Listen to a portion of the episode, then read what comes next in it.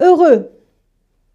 Heureux ceux qui ont faim et soif d'un monde juste, car ils seront comblés. Quand on lit les journaux, qu'on regarde la télé ou qu'on écoute la radio, force est de constater qu'il n'y a pratiquement pas un seul jour où on ne parle de justice et même de manque de justice, où on, on ne parle de faits d'injustice qui se passent dans notre monde. Heureux ceux qui ont faim et soif d'un monde juste. Qui est le premier qui a faim et soif d'un monde juste? C'est Dieu lui-même. La parole de Dieu nous dit que Dieu est un Dieu juste et celui qui fait justice.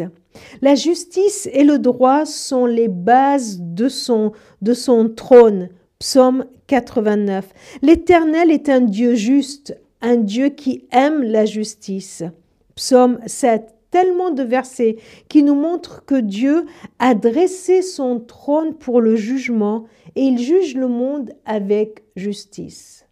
Celui qui a soif et faim de justice, celui qui est le juste, c'est Dieu.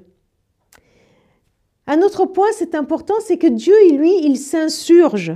Il s'insurge quand il voit l'injustice dans le monde et il va même avertir et menacer l'être humain contre l'injustice et même l'injustice sociale. Il nous est dit que dans le Proverbe 31, Ouvre ta bouche pour défendre ceux qui ne peuvent parler, pour défendre les droits de tous ceux qui sont délaissés. Allez, parle pour prononcer les justes verdicts, défends les droits du pauvre, du, du malheureux. Voilà, il s'insurge et, il dit à son peuple, mais vas-y. Les prophètes, les prophètes ont dénoncé les injustices et ils ont dit au peuple qu'il nous faut lutter pour la justice, qu'il nous faut détester le mal, aimer le bien et exercer la justice. Dieu a envoyé dans ce monde son propre Fils pour nous ramener sur la voie de la justice. Il a crié Heureux ceux qui ont faim et soif de justice pour nous dire Venez avec moi, derrière moi, vous aussi, ayez soif, ayez faim de justice. Ne passez pas votre temps à vous préoccuper de vous-même, mais cherchez premièrement le royaume de Dieu et sa justice. Il a parlé contre l'exploitation de la femme, là où certains trouvaient normal de la répudier pour une raison par-ci, par-là. Jésus leur a dit, mais si tu regardes une femme pour la convoiter, c'est là que tu fais de l'injustice. Et euh, si tu la réduis à un, objet, tu commets un adultère. Jésus est celui qui a protégé cette femme qu'on voulait lapider pour faute grave. Et lui, il la renvoie libre.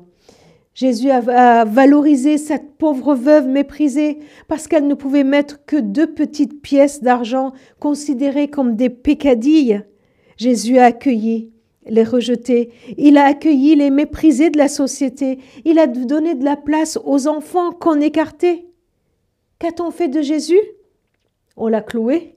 On l'a cloué pour cet enfant qu'il a accueilli, pour cette veuve, cette femme qu'il a défendue. Lui, il a subi toutes les injustices du monde, mais lui, il a fait justice. À la croix, il nous a fait justice. Il n'est pas resté mort, il est ressuscité, il est le Dieu Tout-Puissant, et sa justice aura le dernier mot. Alors que nous reste-t-il à faire? À le suivre derrière lui, à ne pas nous laisser vaincre par le mal, mais à être vainqueurs du mal par le bien, à veiller sur nous-mêmes pour avoir des vies justes, des vies sans tricherie, sans fraude, sans parti pris, sans favoritisme, sans abus d'autorité, des vies qui accueillent chacun comme des créatures de Dieu. Il nous envoie pour défendre la cause du faible.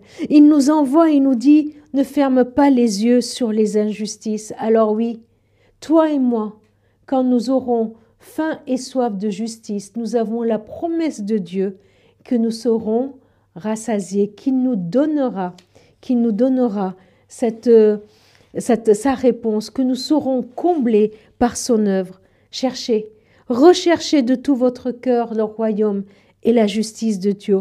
Allez, mettez-nous en marche, parce que ceux qui ont faim et soif de justice seront rassasiés.